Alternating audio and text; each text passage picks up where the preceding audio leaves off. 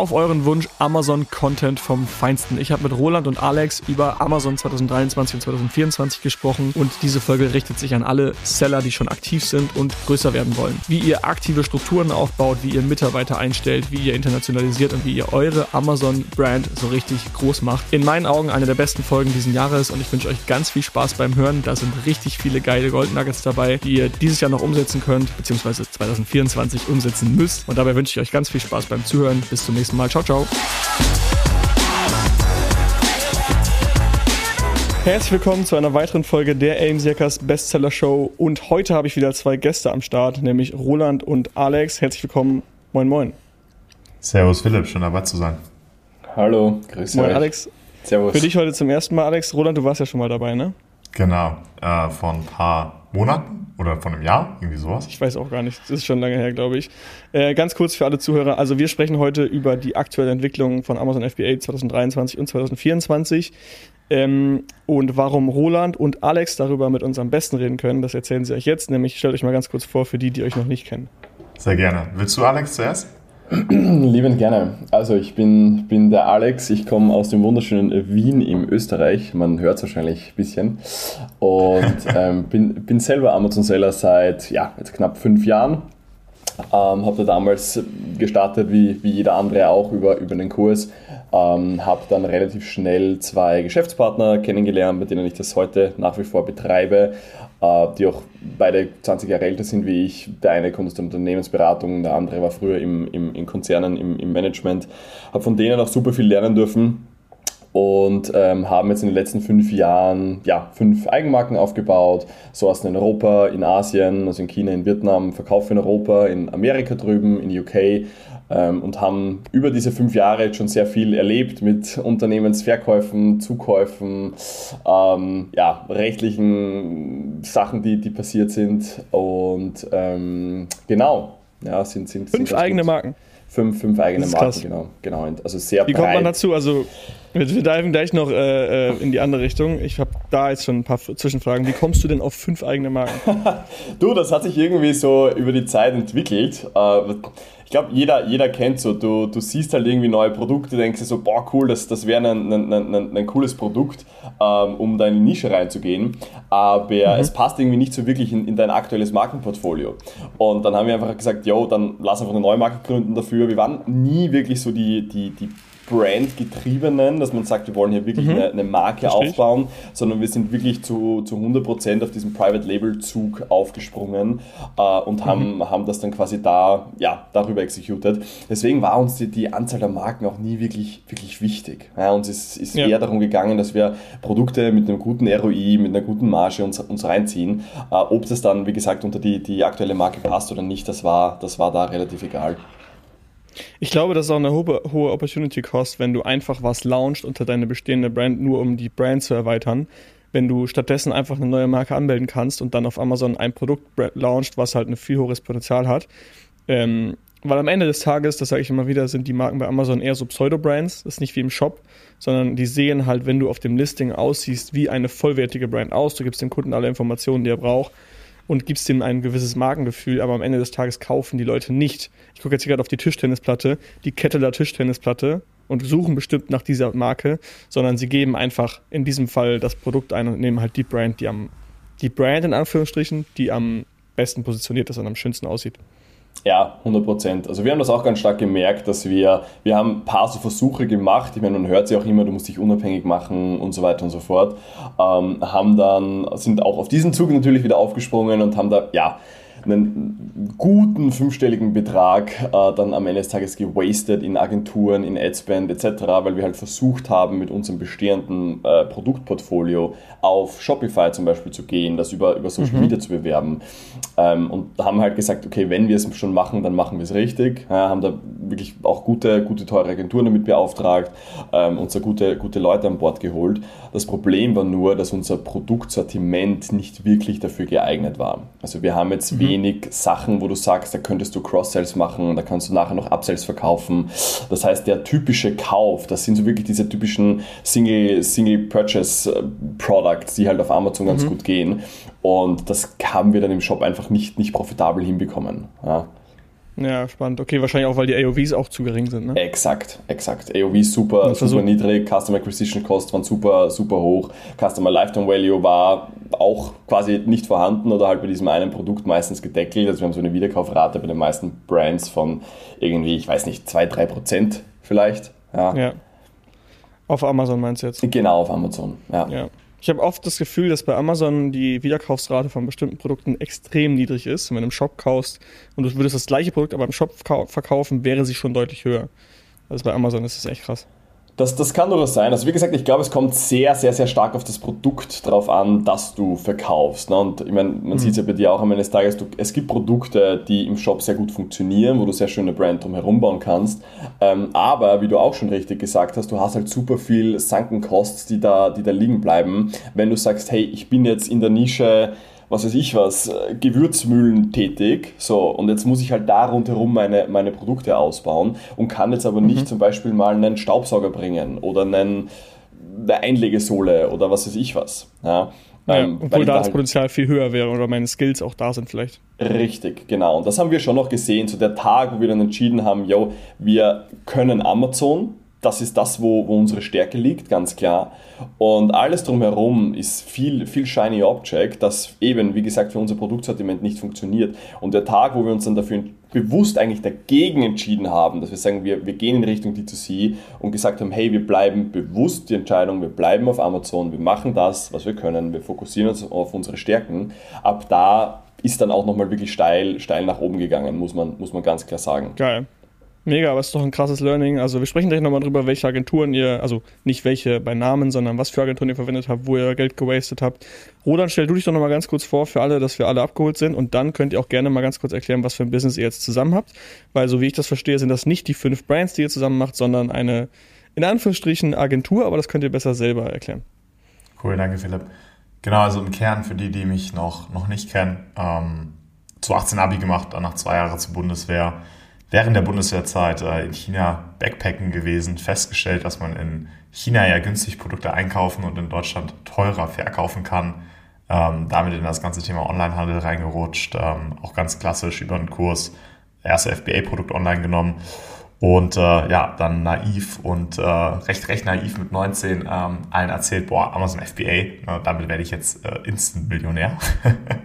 mhm. Und äh, meine ältere Schwester, die war so ein bisschen besorgt um ihr ähm, kleineres Brüderchen. Äh, meine Schwester ist zehn Jahre älter und hat einen Banking-Hintergrund und äh, hat mich dann mit einem ähm, recht erfolgreichen Unternehmer aus Norddeutschland äh, connected, der ähm, schon ein paar Jahre mehr ähm, in der Selbstständigkeit unterwegs ist und da einfach extrem viele Erfahrungen teilen konnte. Und der hat mich so ein bisschen auf den Boden zurückgeholt, ähm, was auch sehr, sehr gut war. Wie alt warst ne? du da, ganz kurz? Äh, ich stelle mir gerade so richtig hibbeligen Roland vor. Okay, ja, genau, 90, 19, ja.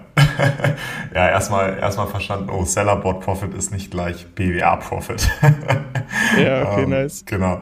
Und ähm, dann im Kern ähm, habe ich mich mit ihm zusammengetan. Wir haben vier Brands oder drei, drei Brands im Kern, ähm, vier Brands gesamt ähm, zusammen hochgezogen und skaliert. Äh, USA, Kanada, UK, Pan-EU, also auch recht international.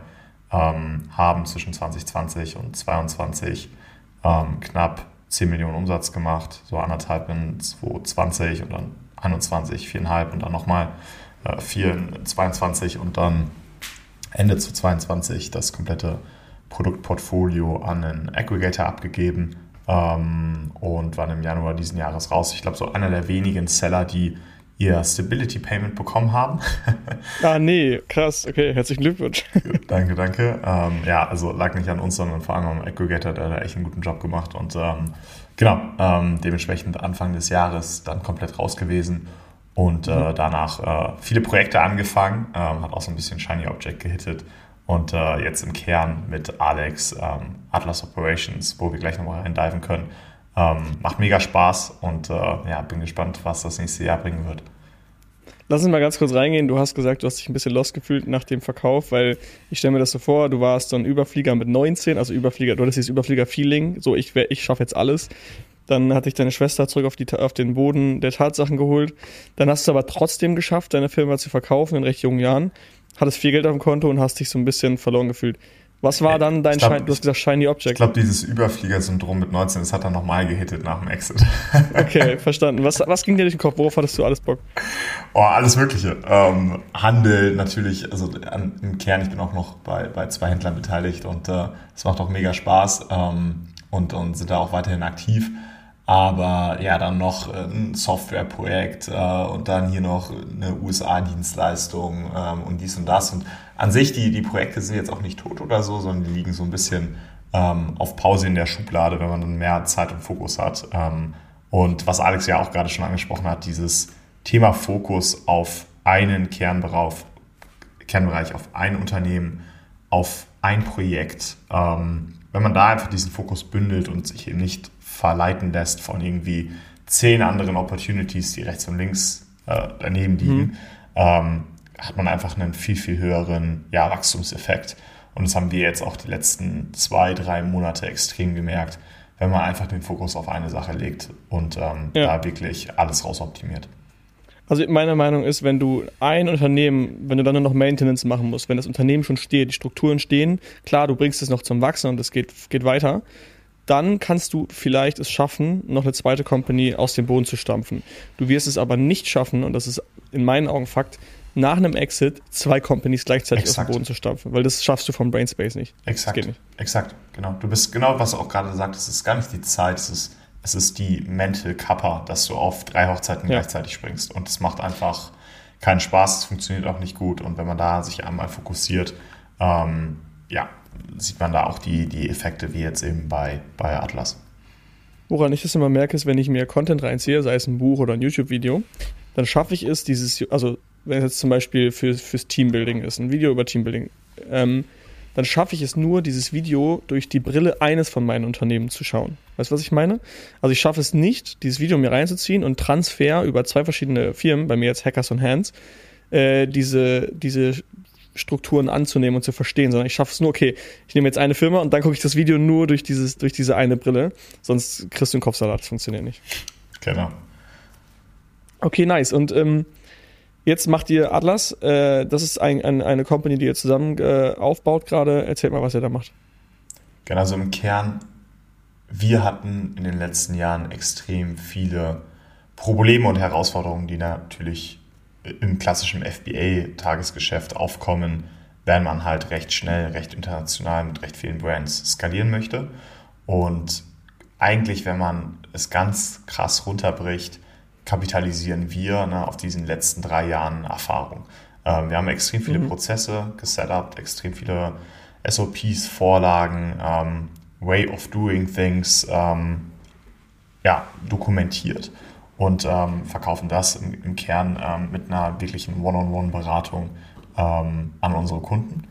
Und genau, haben das jetzt vor boah, zweieinhalb Monaten, drei Monaten, zweieinhalb, drei Monaten gegründet und ähm, ja, geht krass ab, ähm, haben extrem viele Neukunden. Ähm, unsere Kunden machen jetzt einen Combined Umsatz von ca. 50 bis 60 Millionen.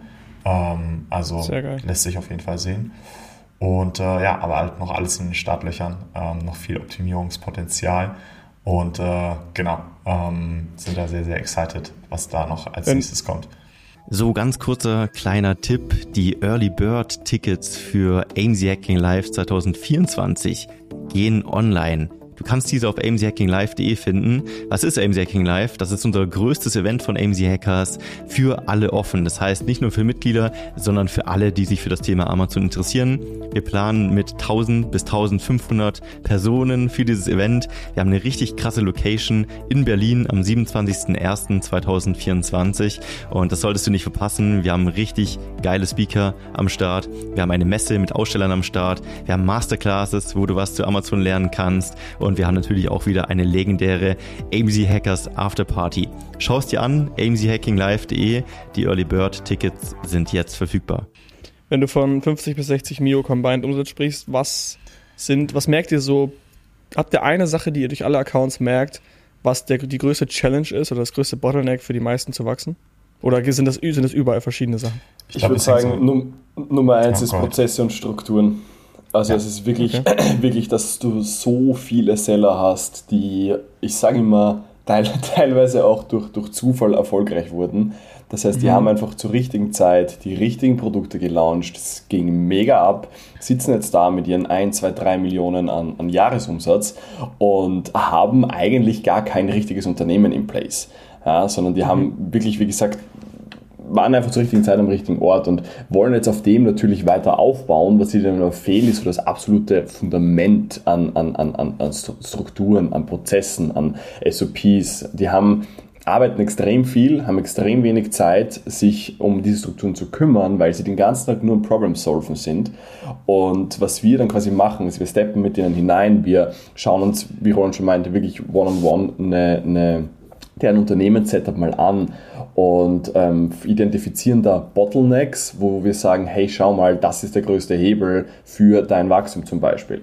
Und ähm, in, diesem, in, diesem, in diesem Space sind super viele Seller gerade, die jetzt Richtung, Richtung Eight-Figure spazieren wollen, aber halt eben irgendwo, ja, die Zeit und die, die Energie dafür irgendwie gerade gar nicht haben. Und das ist so ein bisschen mhm. das, wo, wo, wir dann, wo wir dann ansetzen. Ähm, was wir selber auch erst ja, vor ein, zwei Jahren eigentlich äh, durchgemacht haben. Also kann ich vielleicht auch mal kurz dazu sagen, wir haben letztes Jahr auch einen, einen, einen Exit äh, angestrebt, waren da drei Monate in der, in der Due Diligence mit, mit einem Aggregator auch aus, aus, aus Deutschland.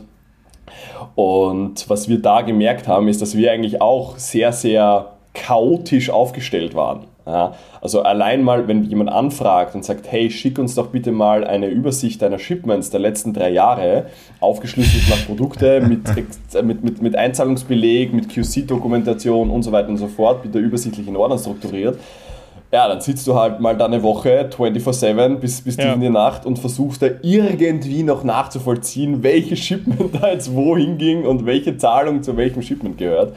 Und wir haben doch, ich habe es jetzt erstmal kurz überschlagen, wir haben da knapp 20.000 Euro an, an, an externen Beratern, an Anwälten etc. gezahlt in dieser DD. Ähm, nur um dieses Unternehmenssetup zu, zu professionalisieren, ja, um, um Lieferantenverträge ja, zum Beispiel in, in place zu haben. Ähm, und das ist jetzt auch so ein bisschen das natürlich, wo wir jetzt ähm, ja, darauf, darauf aufbauen oder dieses, dieses Wissen, diese Erfahrung da jetzt hernehmen und quasi bei unseren Kunden mit implementieren. Man muss, man muss ähm, auch dazu sagen, in den letzten ein, zwei Jahren brauchte man das auch nicht unbedingt. Ne? Also der, der Space, ne, gerade 2020, 2021, das war einfach eine riesen FBA-Party ähm, weil so viel Nachfrage geherrscht hat und so im Verhältnis so wenig Angebot herrschte, dass jeder irgendwie da seine 20, 25 Prozent Marge gefahren hat.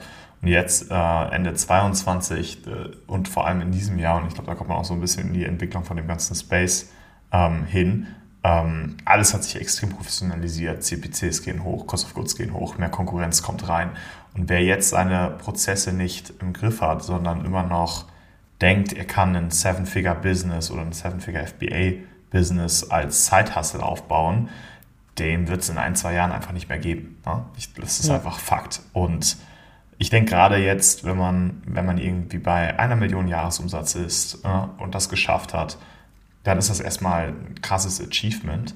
Aber let's face it, mit einer Million Jahresumsatz kannst du dir noch nicht äh, ein Fulltime-Gehalt auszahlen, vermutlich. Ja, weil du, ne, mhm. let's face it, irgendwie 15% Marge, sagen wir mal, ne, sind 150k, 100 brauchst du zum Wachsen, ähm, dann gehen da irgendwie nochmal OPEX runter, Steuerberater, Tools und so weiter und so fort. Und am Ende des Monats, ähm, ja, dann bleiben wir da vielleicht eine 4, 5k brutto. Ähm, aber das reicht ja nicht, um zum Beispiel noch einen Mitarbeiter zu heiren ne, oder da irgendwo noch mehr ins Wachstum zu investieren. Deswegen Was kurz davor zu sagen, es reicht nicht davon zu leben, ist okay. Ja, so, ja, sorry. nee, aber ich meine, ich meine halt im Kern, wenn man das, also was, was viele, glaube ich, merken, die irgendwie gerade Seven Figure durchstoßen haben, ist so ein bisschen, jetzt kommt so ein bisschen die Mount Everest Death Zone. So, da sterben mhm. extrem viele Brands oder extrem viele Seller können nicht weiter wachsen, weil sie es nicht mehr alleine gestemmt bekommen, aber nicht das Kapital haben, um Mitarbeiter zu heiren, auch keine Prozesse in place sind. Und bei all diesen Problemen setzen wir eben genau an, dass wir eben sagen, hey, durch Prozesse und Strukturen, durch saubere SOPs, durch saubere Dokumentation ähm, geben wir den Kunden eine gewisse Sicherheit, dass sie ihr Business mehr im Griff haben und mehr Zeit haben, am Unternehmen zu arbeiten, als im Unternehmen. Und das ja. ist eigentlich im Kern das, was wir bei Atlas machen. Ähm, keine Sorge, wir haben auch eine eine Free-Version von Atlas, wenn man so will, äh, den Atlas Operations Hub, den wir jetzt zum 15.12. auch aufmachen. Ähm, Im Kern ähm, einen Ort, wo wir Workshops machen, Content for Free rausgeben. Wir glauben da ganz, ganz klar an das Mantra ähm, Werbung durch Value, ähm, indem wir einfach mhm. for free ähm, coole Workshops machen, wo wir genau die Leute abholen, dass sie Prozesse und Strukturen direkt implementieren können. Ähm, können wir eh auch in den Show Notes äh, verlinken. Und äh, ja. bin da auch sehr, sehr gespannt, äh, was da auch noch draus wird. Ich fand den Due Diligence-Vergleich eigentlich ganz nice. Also am Ende des Tages ist, musst du eigentlich, um deine Firma äh, äh, strukturiert aufzubauen, die ganze Zeit eine Live-Due Diligence machen. Also am Ende des Tages nicht erst beim Verkauf deiner Firma eine Liste aller Lieferanten und aller Bestellungen der letzten zwei Jahre zu erstellen, sondern während du deine Company aufbaust, die ganze Zeit im Hinterkopf zu haben, okay, ist die gerade verkaufbar? Ist jetzt gerade, habe ich jetzt gerade die Chance, dass einfach eine externe Person in meine Company reinkommt und diese übernimmt. Natürlich ist das nicht in den ersten Wochen möglich, weil die ersten Wochen und auch die ersten Monate sind maximales Chaos. Du bist der Gründer, du versuchst alles irgendwie am Leben zu behalten, du löscht das eine Feuer, während äh, auf der anderen Seite das nächste Feuer wieder angeht und rennst mit dem Feuerlöscher wieder rüber. Das ist normal, aber sobald du ruhiges Fahrwasser hast und du hast mal ein, zwei funktionierende Produkte, dann brauchst du saubere Strukturen, saubere, saubere äh, Abläufe. Und da wäre meine Frage jetzt, was würdet ihr sagen, kommt zuerst? Erst die Prozesse oder erst der Mitarbeiter? Boah, das ist eine gute Frage. Ähm, ich würde sagen erst Prozesse, weil mhm. was viele unterschätzen, und ich meine, wenn man sich, anders gesagt, wenn man sich den typischen FBA-Händler anguckt, das ist ja bei 90 Prozent die erste Selbstständigkeit. Ne? Die, die gründen irgendwie aus dem Corporate-Job heraus oder von der Uni, ne? fangen ihr erstes Produkt nebenbei an und wachsen dann da so rein. So, das ist so zumindest so 90 Prozent von den Leuten, die wir kennen, ist das so meistens so die Hero-Story. Ne? Irgendwie 2019 angefangen, nebenbei und dann, wow, kam Covid, äh, Ding ist durch die Decke gegangen und äh, jetzt stehe ich hier mit einem 1 bis 2 Millionen im Jahr Business. Ähm, dementsprechend, ich würde ganz klar sagen, Prozesse und Strukturen, weil ähm, bevor ich einen Mitarbeiter manage, muss ich es erstmal schaffen, mich selber zu managen. Dass ich selber mhm. weiß, was mache ich wann, wie, was ist der effizienteste Hebel, ja. ähm, auch welche Wachstumsaussichten gibt es und, welche, und worauf sollte ich mich fokussieren. Ne? Ganz viele, auch ist auch super spannend, sehen wir auch extrem ähm, extrem Shiny Object Syndrom gerade oder extrem Shiny Object allgemein ist gerade das Thema Marktplatzexpansion, neue Channels. So, jetzt schieße ich Paniu an, jetzt gehe ich nach UK, jetzt gehe ich nach USA, jetzt mache ich D2C, jetzt gehe ich noch bei Otto rein und so weiter und so fort. Und was wir oft beobachtet haben, ist, dass das Kernproblem nicht das ist, sondern das Kernproblem ist, dass Produktentwicklung einfach extrem hart und komplex geworden ist. Und mhm. viele das sozusagen ähm, ja, übertuschen mit, nee, nee, ich mache ja jetzt erstmal die Marktplatzexpansion und dann irgendwann mache ich neue Produkte. Warum? Weil das letzte Produkt, was sie entwickelt haben, war in 2021, 2022, wo es noch C nichts einfacher war. Und heute ähm, ja, haben sie einfach komplett den Bezug dazu verloren. Und ähm, ja. ja. dann lieber halt äh, auf neue Marktplätze.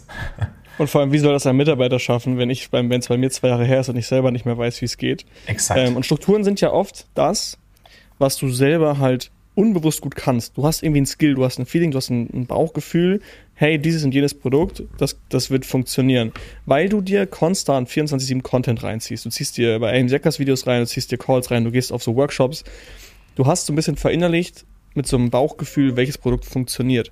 Wie willst du es jetzt schaffen, einen Mitarbeiter einzuarbeiten und ihm dieses Bauchgefühl zu vermitteln?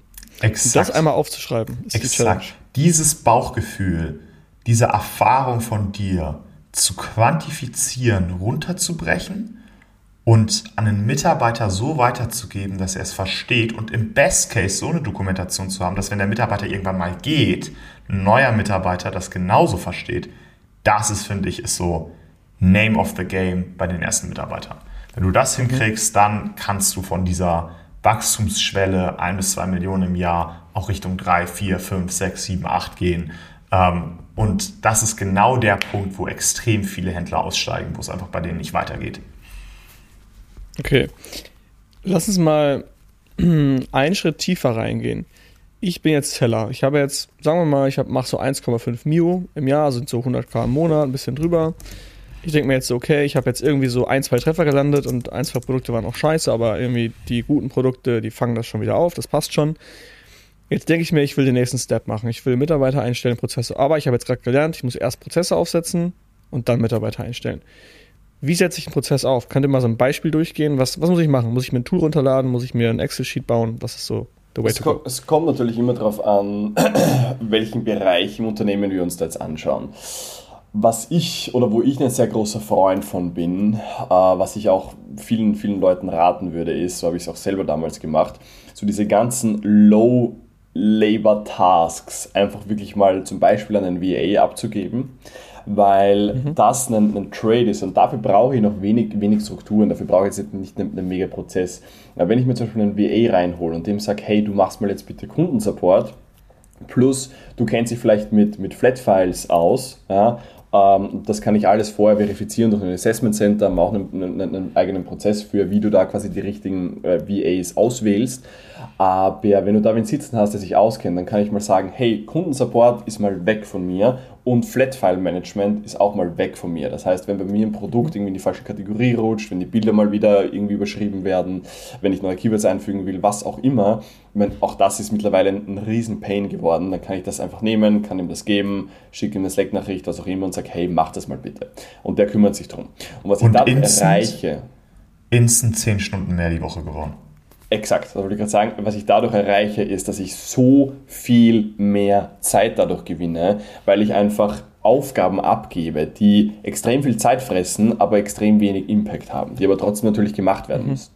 Wenn ich das habe. Und die von, von, von niedrigem Stundenlohn auch ausgeführt werden können. Ein niedrigerer Stundenlohn als dein eigener. Exakt, exakt. Und auch da, ich meine, da kommt dann immer auch die Frage, ja, aber VAs, die sprechen ja kein Deutsch, wie sollten die Kundensupport machen? DeepL und ChatGPT all the way. Ja, wir machen das seit drei Jahren und es gab noch nie ein, ein Problem damit. Also ähm, auch da vielleicht einfach so ein bisschen seinen, seinen eigenen Perfektionistenanspruch mal ablegen und das fällt, fällt gerade mir besonders schwer. Aber ähm, das, das, wie gesagt, das, das wäre so mein, mein Schritt 1. Und dann im Schritt 2 kann ich mit dieser ganzen frei gewordenen Zeit wirklich hergehen und kann mir anschauen, wo sind denn wiederkehrende Aufgaben? Also bestes Beispiel meiner Meinung nach ist das Thema Supply Chain weil das super komplex ist. Du hast super viele ähm, ja, einzelne Schritte, die du, die du machen musst. Von PO-Agreement schreiben, über, über ähm, die ganzen äh, Printdateien absenden, über äh, Bezahlung machen, über QC buchen, Forwarder buchen, Verzollung, 3PL-Einlagerung etc. Das ist so, so, so eine Liste an, an Tasks. Das Schöne ist aber, die sind jedes Mal genau die gleichen. Und ja. deswegen kann ich mir quasi einfach mal hinsetzen und das mal runterschreiben auf der Liste. Wir arbeiten da ganz gerne mit, mit, mit ClickUp, haben, wie gesagt, für, für Produktentwicklung, für Supply Chain etc. hier auch dann dementsprechend Templates angelegt, wo äh, du zum Beispiel auch ähm, Due Dates festlegen kannst. Ja, du kannst es an Mitarbeiter delegieren. Das heißt, das Schöne, was dann passiert ist, ich gebe heute einen Shipment auf und ich habe in meiner Purchase Order drinstehen, wann das Cargo Ready Date ist, also wann die Ware quasi fertig ist und kann mir dann in ClickUp einen Reminder setzen für fünf Tage vorher, dass ich die QC beauftrage. Und was ich damit erreiche, ist einfach so ein bisschen, ja, ein, ein ruhiger Schlaf oder so ein bisschen Peace of Mind. Ähm, und mir kann einfach nichts mehr, nichts mehr durch die Lappen gehen. Und das wären so meine, meine ersten Schritte, sage ich mal. Also einfach, wie gesagt, Prozesse im Unternehmen suchen, die sich immer wiederholen, die einfach mal ja. ganz stumpf auf einem Blatt Papier, ja, ganz egal, einfach mal ganz stumpf runterschreiben, was passiert da eigentlich und einfach hier mal diese Awareness schaffen, das idealerweise dann, wie gesagt, in, in ClickUp oder so äh, integrieren. Und alleine mit, was ich da dann an, an Zeit und, und, Struktur erreiche, ist, ist glaube ich, schon für viele ein Game Changer. Ja. Das ist wieder das Thema Maintenance. Also ich glaube, das, was du gerade gesagt hast, waren alles Aufgaben, die die Firma maintainen. Also alles, was anfällt an Kundensupport, sind immer die gleichen Fragen. Da werden, da, da hast du Standardantworten auf die bestimmten Fragen. Und let's face it, bei Amazon am Ende des Tages die Kundenanfragen sind irgendwie immer die gleichen. Im Shop zum Beispiel, ich kenne es gerade, da hast du sehr viele individuelle Fragen, die sind schon ein bisschen schwieriger zu beantworten, ähm, weil du das ganze Thema Shipment Sendungen gehen verloren, also so, oder Umtäusche, also wo du auch oft Ping-Pong machen musst. Es gibt ja so ähm, Kundenanfragen, die sind nach einer Nachricht beantwortet. Und das sind in meinen Augen meistens die, die es bei Amazon gibt, also so One-Way-Kundenanfragen. Was wir auf dem Shop haben, das ist ein bisschen das Problem, das wird's ein bisschen, da wird es ein bisschen komplexer, sind Two-Way, also du musst eine Rückfrage stellen. Entweder eine Verständnisfrage oder eine Frage wie, hast du mal im Haus, also zum Beispiel verloren gegangene Pakete, da musst du eigentlich immer antworten, hast du schon mal im Hausflur geschaut, hast du einen Zettel aufgehangen und wenn im, dann im zweiten Schritt irgendwas Paket immer noch verloren ist, dann musst du halt am Ende des Tages einen, ähm, Dokument rausschicken, wo die Leute unterschreiben müssen, dass es wirklich verloren gegangen ist und dann sind schon mal 90 Prozent der Kunden raus, weil am, am, Ende des Tages das Paket dann doch da ist, weil sie einen, einen Disclaimer unterschreiben, dass sie dafür haften sollte, diese Aussage nicht stimmen. Am Ende des Tages sind das aber auch Standardprozesse, die kommen immer und immer wieder vor. Das ist die Maintenance meiner Company. Dann gehe ich hin, okay, was, was kommt noch immer wieder vor? Wie du sagst, Nachbestellung beim Supplier immer das gleiche. Kannst du aber auch erst aufschreiben, wenn du mal fünfmal bestellt hast. Weil wenn du einmal bestellt hast, du weißt noch gar nicht, ist es jedes Mal so oder will es jedes Mal anders sein. Ist ja auch, ist ja auch extrem abhängig von deiner Supply Chain. Machst du was aus China, machst du was aus Deutschland, machst du was aus Hast Europa. du Komponenten? Genau. Oder also hast du verschiedene Komponenten, die gebundelt werden müssen oder so. Jetzt kommt die Champions League. Die Champions League ist nicht die Maintenance in Prozesse zu bauen, sondern das Wachstum. Habt ihr dafür auch Herangehensweisen? Also wie kriege ich es hin, dass ich sogar das Wachstum meiner Firma, neue Produkte, neue Marktplätze, dass ich das in Prozesse kriege, ist schwierig, ne? Es geht, es ist aber dann nicht nur, nur das Thema Prozesse, sondern vor allem Mitarbeiter. Dass du wirklich A-Player in deinem Unternehmen hast, die mit dir den Growth pushen. Und da ist das Lustige auch irgendwie, wenn man irgendwie, also nehmen wir mal an, man ist da, ne, man hat irgendwie schon seine zwei, drei VAs oder ein, zwei VAs. Ähm, man hat einen Account Manager, der so ein bisschen BBC mitmacht und so weiter und so fort. Und man will jetzt jemanden hiren, einen richtigen A-Player, um das Wachstum der Firma voranzutreiben. Viele Unternehmer oder viele Selbstständige denken dann, boah, ja, nice, da muss ich ja gar nichts mehr machen. Ähm, und ich suche mir mhm. einfach jemanden, der auch 24-7 hustelt, äh, der auch am Wochenende erreichbar ist, der richtig Bock hat. Ähm, long story short, diese Person bist du. Und die wird es auch niemals einem Mitarbeiter geben. Der Mitarbeiter arbeitet von 8 bis 17 Uhr, von Montag bis Freitag. Der lockt sich nicht am Samstag ein, der lockt sich nicht am Sonntag ein. Und klar, du hast, kannst motiviertere Mitarbeiter haben, ne, wenn du die irgendwie performance-based mit incentivierst ne, und so weiter und so fort. Und gerade auch, ähm, wenn man irgendwie äh, einen Mitarbeiter hat, der vielleicht auch selber Seller ist oder der selber im FBA-Space aktiv ist, wo der einfach auch das Thema ähm, Learning Curve extrem ähm, ja, mit betrachtet, dann kann das vielleicht irgendwie ein bisschen besser gehen. Aber das hat dann auch vermutlich ein Ablaufdatum. Also von daher, ähm, ja, wie ja, gesagt, A-Player und Prozesse, genau. Wie finde ich einen A-Player? Weil am Ende des Tages meine, meine Company, mein Amazon-Business, das ist keine krasse Mission, die ich da habe. Ich verkaufe halt am Ende des Tages Cashflow-Produkte auf Amazon. Äh, wenn ich eine krasse Brand aufbaue, ich, ich baue jetzt Snox oder so, da wollen die Leute hin, weil es eine geile Brand ist. Aber eine Amazon-Brand, wie kriege ich dann Airplayer? Ich würde das nicht unterschätzen, was, was man mit FBA macht, wenn man das so ein bisschen auf, auf Corporate überträgt, ist, du hast ein extrem dynamisches Business Model. Du hast Supply Chain, Produktentwicklung, Sourcing, Supplierverhandlungen, Compliance, Import, Zoll. Ähm, du hast ähm, ja on Amazon, SEO, PPC, ähm, Copywriting für Bilder ne, und so weiter und so fort. Das heißt, ein Mitarbeiter, ähm, der neu reinkommt, der kriegt extrem viel Einblick in extrem viele Bereiche ähm, mit einer sehr, sehr niedrigen ähm, Hierarchie und kann sich da auch recht gut mit ausleben. Ähm, wir suchen gerade auch einen A-Player, gutes Stichwort. Äh, wir suchen mhm. konkret einen Amazon Marktplatzmanager äh, slash Growth Strategist. Ähm, wir haben den tatsächlich eine Minute vor Podcast-Start hier auf LinkedIn ausgeschrieben. Ähm, verlinken ah, wir okay. auch gerne unter diesen, unter diesen, in den, in den Show Notes. Also wenn jemand da draußen absoluter Amazon Marktplatz äh, Hustler ist, der richtig Bock hat, äh, mit uns Atlas zusammen aufzubauen, äh, der kann sich sehr, sehr gerne bei uns bewerben. Äh, kleine, kleine Ad hier an der Stelle. sehr geil. Hauen wir ein paar Fakten raus. Remote-Arbeit möglich oder muss man nach Wien kommen? Ähm, beides. Ähm, wir werden die Person auf jeden Fall ähm, persönlich mit einarbeiten. Also ein paar Wochen im, im Jahr wird es äh, in Wien sein, aber der Rest ist äh, komplett remote möglich. Ähm, ja. Auch da, ne, ich, ich finde auch gerade ganz spannend, ähm, für mich wäre es, glaube ich, kind of eine Red Flag, wenn jemand sagt, er möchte das halbe Jahr, Jahr auf Bali sein, weil ich dann einfach sehe, hey, Zeitverschiebung, mhm. Fokus ist nicht 100% gegeben und so weiter und so fort.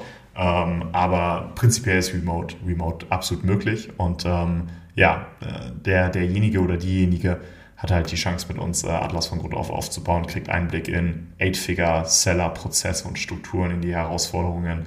Ähm, also krasse Learning Curve auf jeden Fall. Und äh, genau, also wenn da jemand da draußen ist, der sich gerade angesprochen fühlt und der denkt, boah, ich hätte richtig, richtig Bock, ähm, mehr zu lernen, in einem dynamischen Umfeld zu arbeiten, wo ähm, der Nummer 1 Faktor Performance ist, dann ja, bewerbt euch gerne. Wo kann er sich denn melden? Der ist ähm, gerade im gerne, Auto und weiß nicht, wohin muss. Gerne, gerne per E-Mail an jobs at atlasoperations.de. Sehr cool, sehr nice.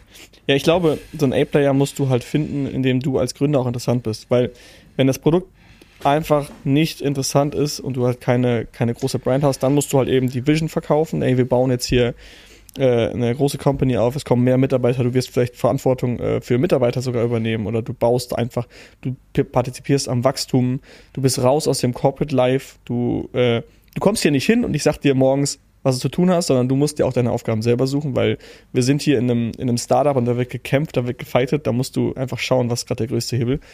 Äh, ich glaube, das schafft man auch schon, indem man einfach die Mitarbeiter geil motiviert und dann ist das Produkt am Ende auch egal.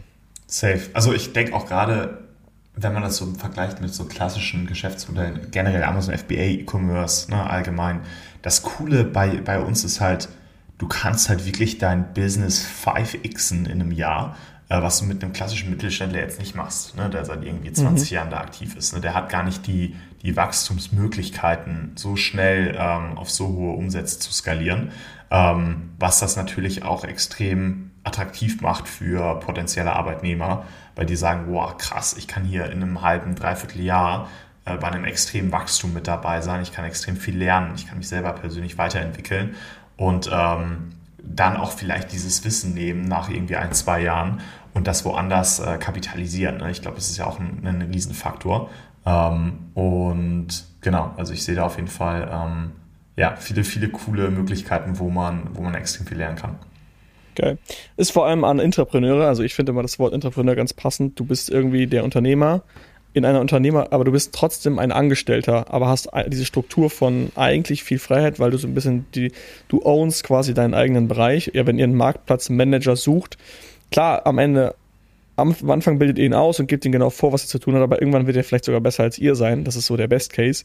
Und dann ownt er diesen Bereich und dann ist er der Intrapreneur am Ende des Tages. Ne? Verantwortung, Name of the Game. Das ist so mit Abstand ja. das absolut Wichtigste und das ist auch eine der größten oder wichtigsten Fähigkeiten, nach denen wir auch suchen. Leute, die Verantwortung über sich selbst, ihr Leben, ihren Bereich, ihre Aufgaben, ihre Performance übernehmen und dafür auch accountable mhm. sind. Ne, und wir sind auch, ne, also wir leben das auch vor, jeder macht Fehler, das ist gar kein Problem. Ne, aus Fehlern lernt man, das ist menschlich.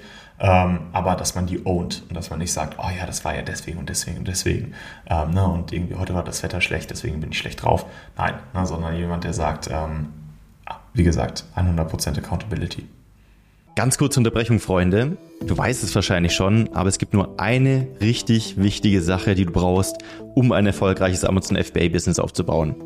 Und das ist das Produkt.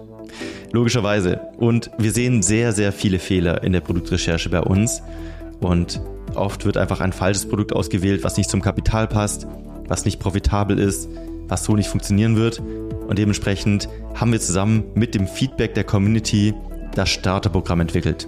Das Starterprogramm ist unser Konzept, wo wir dich wirklich, wenn du möchtest, von der Gewerbeanmeldung bis hin zum Launch deines ersten Produktes begleiten. Das heißt, wir treffen gemeinsam wichtige Entscheidungen, schauen wirklich eins zu eins dir über die Schulter bei der Produktrecherche, schauen, dass dein Produkt Sinn macht, dass es profitabel ist, dass du an alles gedacht hast, du kannst alle deine Fragen klären und wir begleiten dich einfach durch wirklich langjährige, erfahrene Coaches bis hin zu deinem ersten Amazon FBA Produkt. Und wenn dich das interessiert und du einen Platz im Starterprogramm haben möchtest, dann schau doch gerne mal auf amc-hackers.de vorbei. Da haben wir die Bewerbung aktuell offen für das Starterprogramm. Und wenn du gerade erst am Anfang stehst und noch dein Produkt suchst oder dir unsicher bist und ein bisschen Sicherheit brauchst von erfahrenen Coaches, dann helfen wir dir sehr, sehr gerne und dementsprechend einfach mal bewerben. Und ich hoffe, wir sehen uns dann im Starterprogramm und jetzt viel Spaß weiter beim Podcast. Geil. Ähm, ich habe noch viele Fragen, wir haben noch ein paar Themen vor uns, deswegen müssen wir ein bisschen auf die Zeit schauen. Ähm, habt ihr so eine Standardstruktur an Mitarbeitern? Also ich will jetzt auf 10 oder 5 Mio, ist jetzt erstmal egal, könnt ihr euch aussuchen die Zahl. Gibt es so die Standard 5 Mitarbeiter, die man braucht, oder ist es von, Unterschied, äh, von Firma zu Firma unterschiedlich? Ich würde sagen, dass das sehr darauf ankommt, wie du als Unternehmer tickst und wo deine Stärken liegen. Weil du hast Leute, die stehen sich extrem auf das Thema Produktentwicklung zum Beispiel. Die sagen, hey, ich bin voller kreative Kopf, ähm, ich kann hier 3D-mäßig was designen und so weiter und so fort. Mir macht es Spaß, mit den Lieferanten die Kommunikation zu übernehmen. Aber ich bin extrem schlecht darin, mich den ganzen Tag durch Excel-Listen zu wühlen und hier irgendwelche PPC-Kampagnen zu optimieren. Es gibt aber auch die genau andere Person. Und dann gibt es auch Leute, die sind, die können von allem so ein bisschen was, aber nichts so richtig zum Beispiel. Also es ist wie gesagt, sehr, sehr unterschiedlich und, und, hängt sehr stark davon ab, wie du als Unternehmer tickst. Wie gesagt, meiner Meinung nach das absolute low-hängigste Ding, was ich mitarbeitertechnisch machen würde, ist, ich würde mir einen VA holen für Kundensupport und für Flatfile-Management.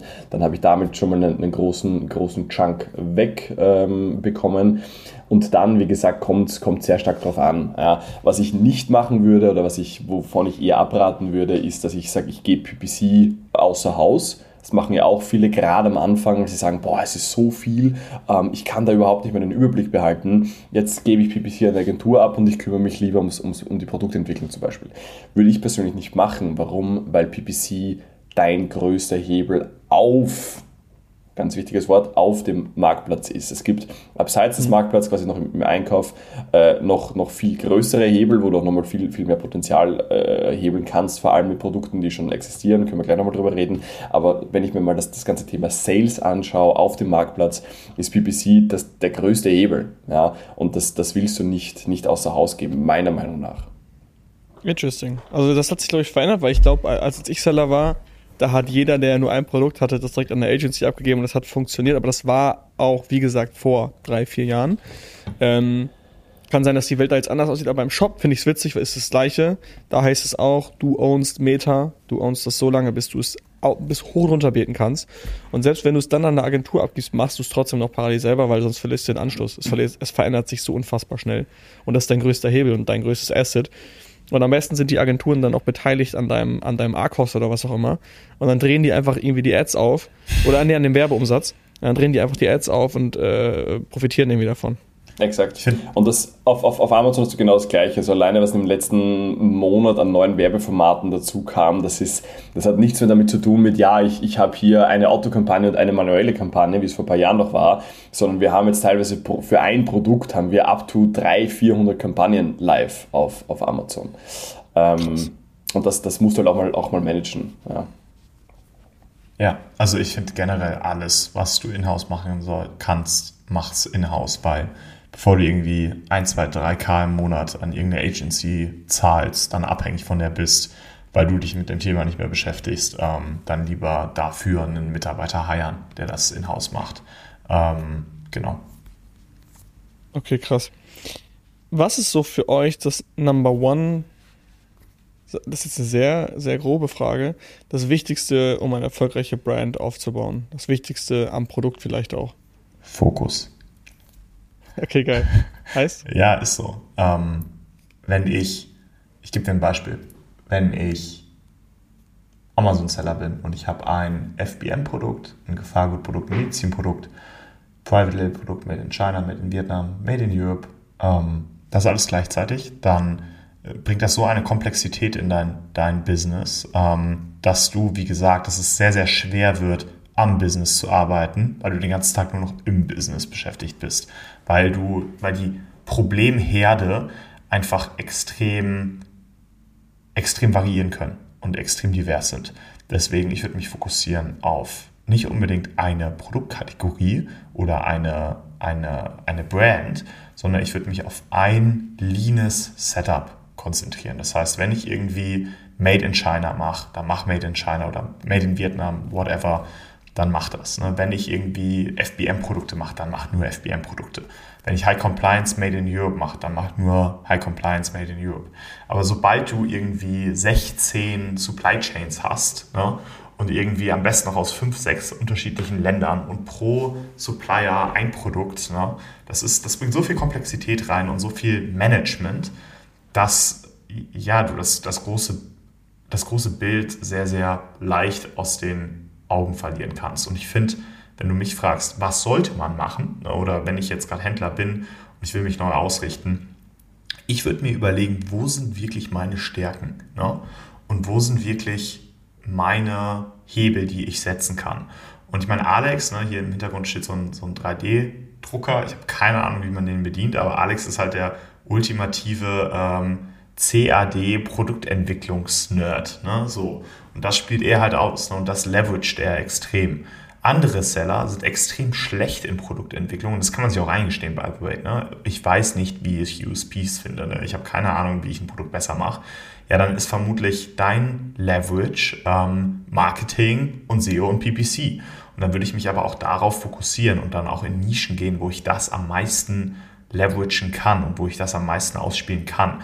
Und das sind dann halt nicht die klassischen Private Label Küche Haushaltsnischen, wo irgendwie schon 15 Private Label Händler drin sind, die sich um 30k Umsatz prügeln und ne, alle machen alle machen Verlust basically, sondern das sind dann Nischen, wo ich eventuell auch mehr upfront in das Thema Supply Chain aufsetzen, in das Thema Compliance investieren muss. Und das sind dann klassische Nischen wie Spielzeug, Baby ähm, oder High Compliance Made in Europe. Ne? Weil in der Regel habe ich da nicht die Private Label Seller, weil die halt sagen, nee, das ist mir zu komplex, das ist mir zu anstrengend.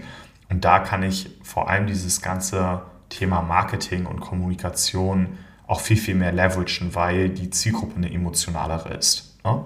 Und mhm. genau, also wenn, um auf deine Frage zurückzukommen, Fokus auf das, was du gut kannst Fokus auf ein leanes Setup, Fokus am besten auf wenige Supplier, wenig Komplexität in der Supply Chain. Und wenn ich das mache, dann ist das mein Fokus, aber dann sollte es nicht gleichzeitig noch SEO und PPC sein, weil das fliegt einem dann auch wieder, wieder um die Ohren. Ich gebe dir ein Beispiel, wir hatten jetzt einen, einen Händler auch, der ähm, hat eine Marke, der verkauft aber überall.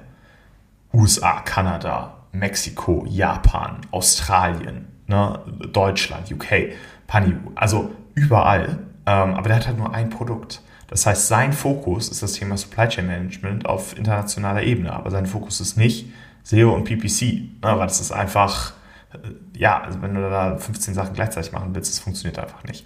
Ähm, und da eben, wie gesagt, ähm, seine Stärken kennen und diese komplett ausspielen. Das heißt, ich brauche auch ein extrem hohes Maß an Selbstreflexion. Da sind wir wieder beim Thema äh, Persönlichkeitsentwicklung worüber sich manche auch am Ende des Tages wieder lustig machen, aber es ist, glaube ich, trotzdem extrem wichtig, sich selber zu verstehen und was kann ich gut. Ja, welche, welches Doing im Alltag hat den höchsten Return on Invest?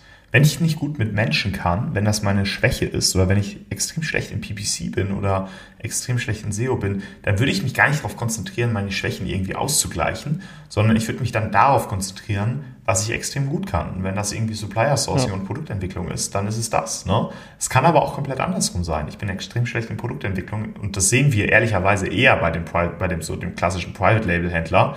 Der will sich eigentlich nicht so viele Gedanken darüber machen, wie er das Produkt nachhaltig verbessern kann, sondern er will eigentlich ein Produkt von der Stange nehmen und dann mit SEO und PPC und Marketing das besser machen. Ähm, wenn das mein Setup ist, dann würde ich mich auf Kategorien konzentrieren, wo ich genau dieses Setup am besten ausspielen kann. Und das sind halt emotionale Nischen. Baby, Spielzeug. Ja. Ähm, oder halt Nischen, wo ich äh, einmal einen Upfront Invest habe, heißt High Compliance, eine Gefahrgut, irgendwie sowas, Made in Europe, ähm, was ich dann da ausspielen kann, weil in der Nische dann in der Regel keine Private Label Händler drin sind, weil es denen zu komplex ist. Aber für High Compliance brauche ich schon Balls, weil ich am Ende des Tages eine Vollinvestition mache.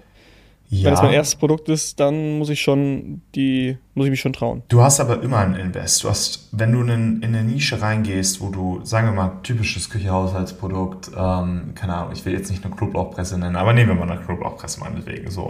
Da hast du keine Upfront-Kosten, es ist klein, leicht, du kannst das easy in China sourcen und so weiter und so fort. Dein großes Investment, was du machen wirst, was du jetzt noch nicht siehst, wird SEO und PPC sein. Das Ding profitabel zu bekommen in so einem kompetitiven Environment ist extrem schwierig. Wenn du jetzt allerdings beispielsweise einen, keine Ahnung, Medizinprodukt nimmst oder ein ähm, äh, Gefahrgutprodukt made in Germany oder made in Europe, dann ähm, ist der Hassel, diesen Supplier zu finden, natürlich extrem hoch. Ne? Und der potenzielle Upfront-Invest in Compliance, um die Supply Chain Compliance zu bekommen, alleine ähm, ne, sich beim Gefahrgutprogramm bei Amazon zu registrieren, das ist alles nicht unbedingt viel Geld invest, sondern vor allem viel Zeit und Research invest, ähm, dann ist der natürlich hoch. Aber danach hast du halt keine Private Label Seller, keine Chinesen in deiner Nische. Du hast einen Burggraben, genau. Und da sind wir genau bei diesem Thema. So, was kann ich in 2024 noch an Amazon-Produkten auf den Markt bringen? Ganz simpel, wo du Markteint, also desto höher die Markteintrittsbarriere in der Nische ist, desto besser. Weil desto weniger Konkurrenz hast du, desto weniger müsst du dich mit leidigen Themen wie SEO und PPC kümmern. Ne? Und ähm, desto mehr kannst du ähm, ja auch da an, an Profit rausholen, weil die meisten Seller, die meisten Händler, und es ist einfach Fakt, nicht bereit sind, da die Extrameile zu gehen. Die meisten mhm. wollen alles super lean, alles super passiv, ich muss nichts machen. Ne, oh ja, sieht ja alles mega entspannt aus, geiles Sample bekommen und ja, ich habe hier einen richtig geilen E-Book-USP.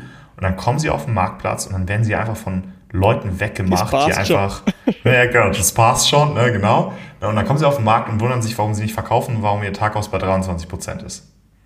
Und ich will mich da nicht, ich will mich da nicht ausklammern. Ne? Wir hatten auch solche Produkte. Ne? Wir haben auch die Fehler Safe. gemacht. Ne? Also, In der Regel das zweite oder dritte Produkt, nachdem die ersten Produkte erfolgreich waren. Dann werden die nächsten rausgehasselt, ohne zu optimieren. Genau. Und das ist dann so, genau. Also das kannst du auch immer noch machen, aber dann geh bitte in High Compliance Nischen, mach deine Hausaufgaben vorab, investier ein bisschen mehr und dann hast du halt diesen On Amazon Marktplatz Hassel eben nicht.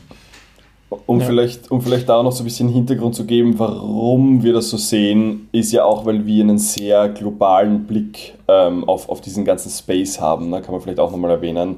Ähm, also klar, es ist einmal A, unsere, unsere eigene Erfahrung, es ist die Erfahrung unserer Kunden, aber wir sind auch sehr, sehr global vernetzt von sagen wir mal von Israel über UK, über USA bis hin zu, zu chinesischen ähm, Masterminds oder Gruppen, wo, wo wo wir auch drinnen sind. Ähm, und genau, deswegen, wenn du, wenn du mal siehst oder wenn du mal hörst, vor allem die chinesischen Seller, äh, wenn du mit denen sprichst und so ein bisschen deren, deren Background dir, dir ansiehst, ähm, was die, mit was für einer Margenerwartung die auf den Marktplatz gehen, was die für ein Setup fahren, was jetzt Mitarbeiterstrukturierung angeht, was, was PPC angeht, etc., dann willst du mit denen nicht eins zu eins competen. Es macht einfach keinen Spaß. Ähm, das heißt, worauf ich mich ganz klar fokussieren würde, ist eben diese, wie Roland schon sagte, hohe Eintrittsbarrieren, vielleicht made in, made in Europe, uh, made, made in USA, wie auch immer. Ähm, weil ansonsten, wie gesagt, du, du spielst ein unfaires Spiel. Ja, also chinesische Seller gehen auf Marktplätze mit 2 bis 3 Prozent Margenerwartung. Krass. Um, um da mal eine Zahl zu nennen. Mike, Mike Drop, genau.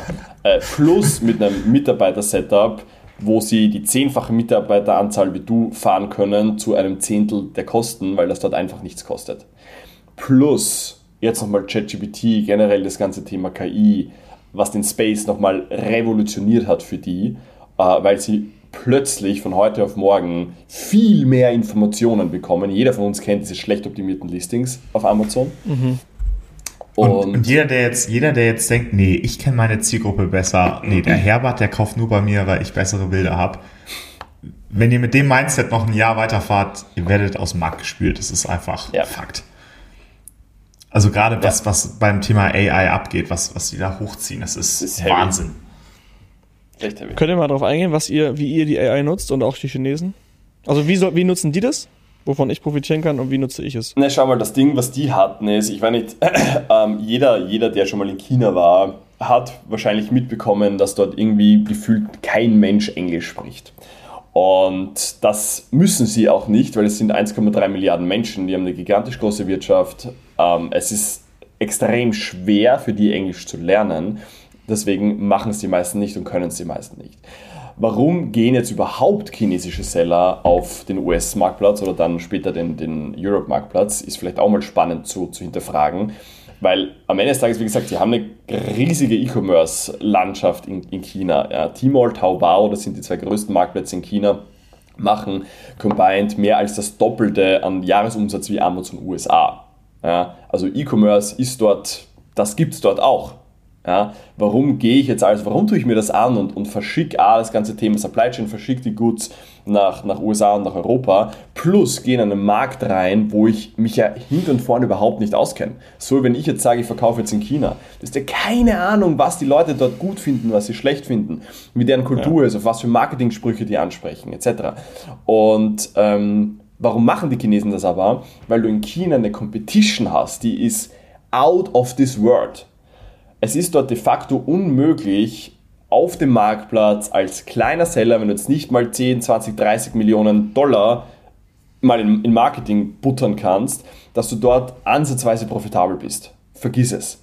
Und was jetzt ganz viele Seller machen, ist, sie beißen sich dort zwei, drei Jahre die Zähne aus, schreiben dann nur rote Zahlen, sind geistkrank hoch geleveraged und sagen dann irgendwann, hey, das, das funktioniert so nicht, so geht es nicht weiter, ich muss mir irgendwas anderes überlegen. Und dann ist Amazon natürlich die, the next lowest hanging fruit, weil du hast das ganze Thema Supply Chain, Logistik, ähm, Kundensupport etc. Das ist ja alles, also das System, das ist ja auch der Grund, warum wir da drinnen sind, weil das System ja wirklich eine, eine gute Infrastruktur bietet, die ja auch dann die Chinesen, wie gesagt, nutzen können. Das Problem, was sie jetzt nur haben, ist, sie haben nach wie vor diese riesige Language Barrier. Das heißt, sie können eigentlich nicht Nischen analysieren. Sie können keine gute Keyword Research machen. Sie können keine guten Listings verfassen, keine guten Bilder kreieren, weil sie einfach nicht Zugriff auf diese Informationen haben.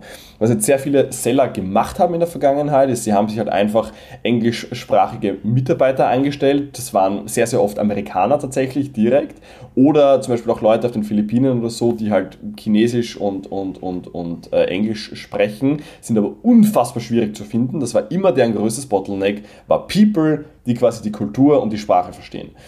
Jetzt mit KI haben sie Zugriff auf alles. Sie können mit einem Klick Bewertungen analysieren, Sie können mit einem Klick Keyword recherchieren, Sie können die ganzen Daten auswerten und Sie können, Sie haben jetzt einfach Zugriff auf wesentlich mehr Informationen mit einem wesentlich geringeren Aufwand. Und wenn man sich jetzt mal so ein bisschen anschaut, wie weit in den letzten Jahren gekommen sind ohne diese Informationen, kannst du jetzt ausmalen, wo die Reise in den nächsten drei bis fünf Jahren hingeht. Vor allem, Aber schaffen sie es, Herr Roland? Vor allem, vor allem, weil, also jeder, der jetzt denkt, ja, AI, ChatGPT, die Review Analysis, das ist ja noch nicht so ausgereift, das ist ja noch nicht so ähm, akkurat. Not yet. Not yet. In einem halben Jahr ist es soweit. Das geht in so einem Pace weiter. Das wird gerade so krass entwickelt und immer, desto immer mehr Daten OpenAI auch bekommt, desto besser wird es auch. Ähm, und desto ja, weniger wird dieser Competitive Edge von uns im Vergleich zu chinesischen Händlern weniger.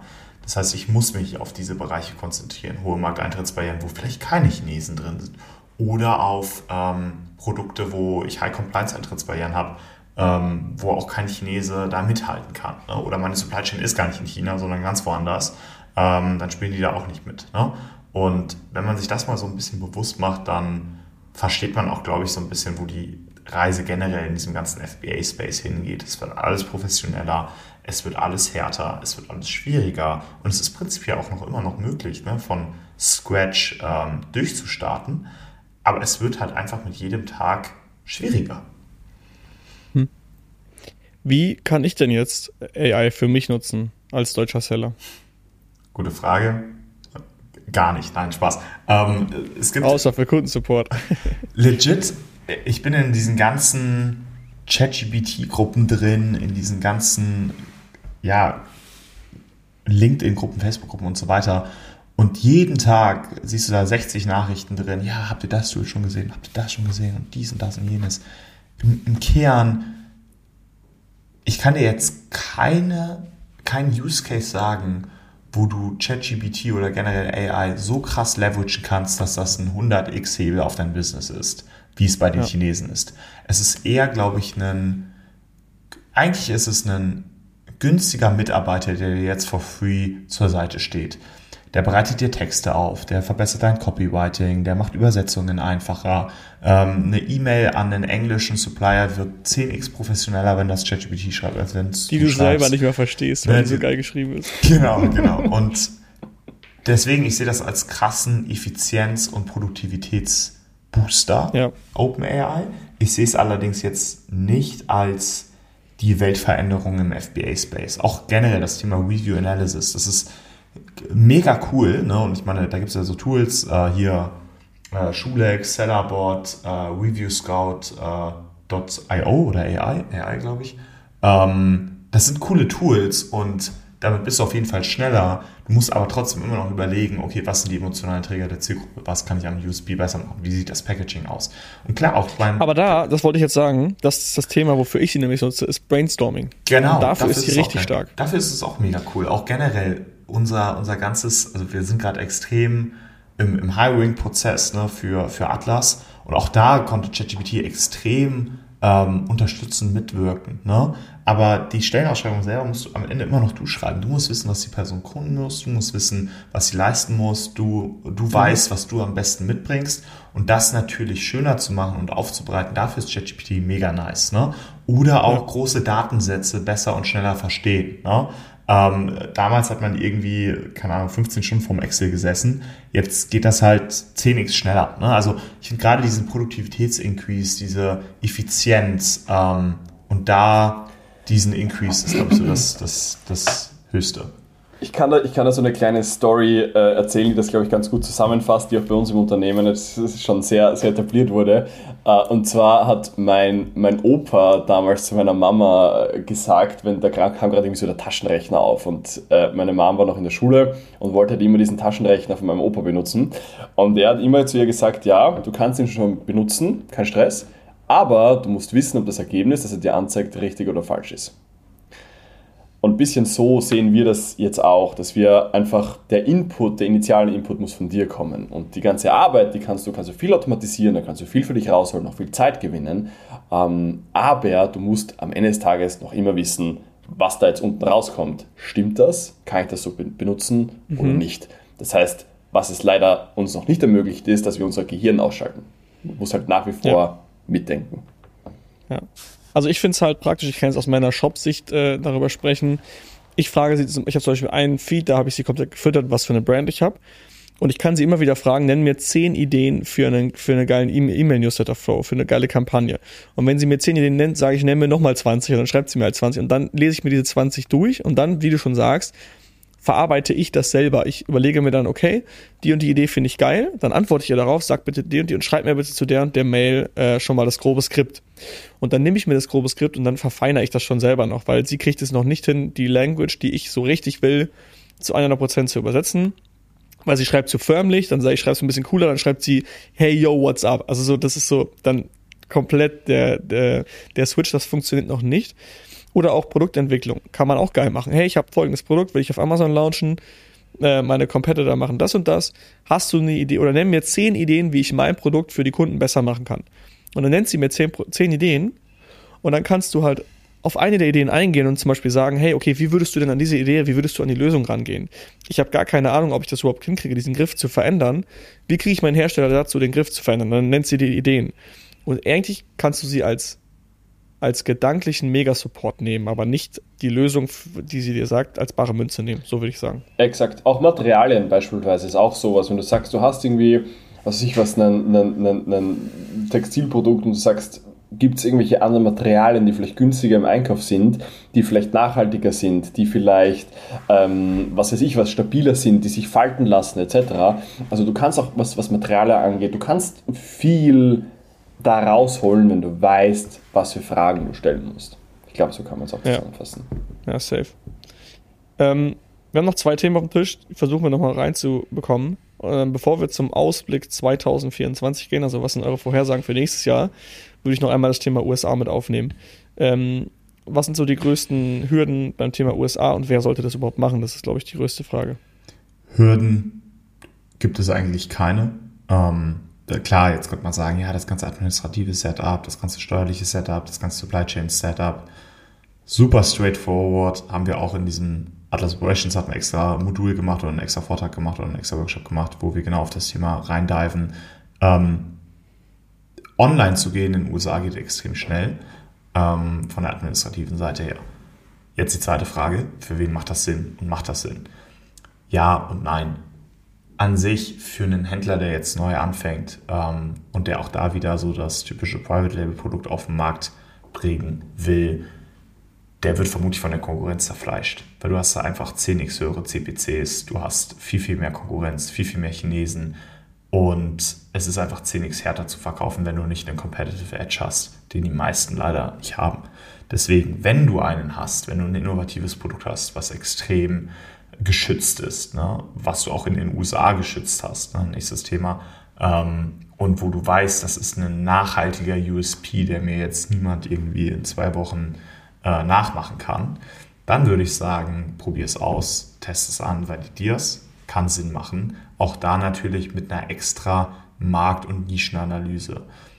Welche Supplier oder welche Konkurrenten sind drin, wie viel Umsatz machen die, warum machen die so viel Umsatz, machen die Umsatz, weil die extrem stark auf Amazon sind oder kriegen die auch eventuell extrem vielen externen Traffic über externe Seiten mit rein, ähm, mhm. wie sehr sind die im SEO-Game drin, ähm, wie gut sind deren PPC-Kampagnen optimiert. Das sind ja alles Daten, die kannst du ja vorher ziehen mit ein bisschen Research und ein bisschen Aufwand.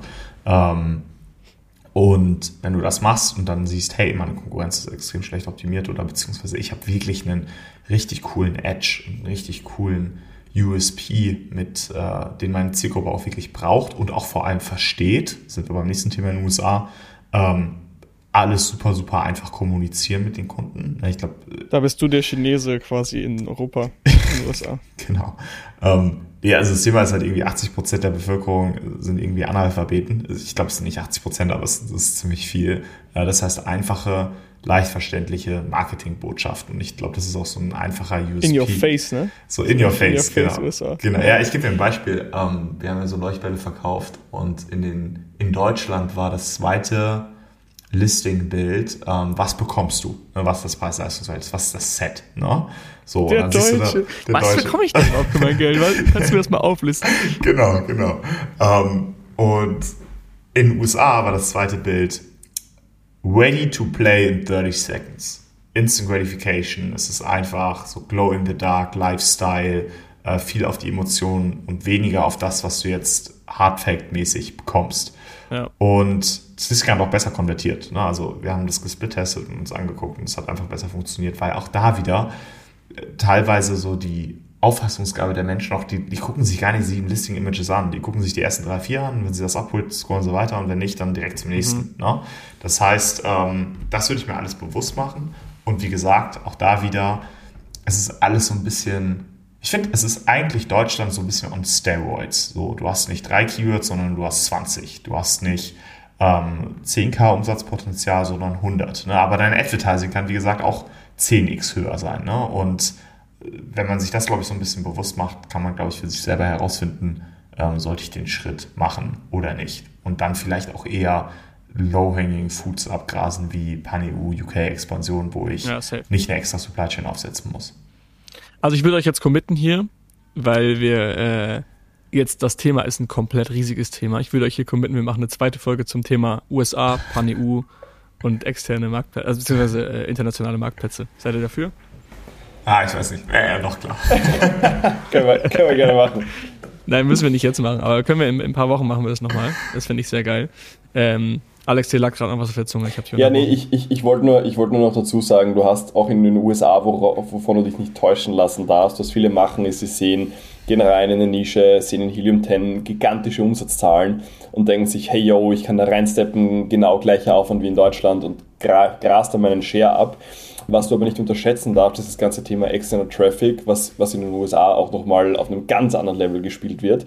Das heißt, an der Stelle nur der, der Hinweis, kannst mit SEMrush zum Beispiel auch, gibt es eine eigene App für, wo du den, den externen Traffic dir, dir analysieren kannst ähm, und lass dich da nicht blind von, von Umsatzzahlen ähm, täuschen.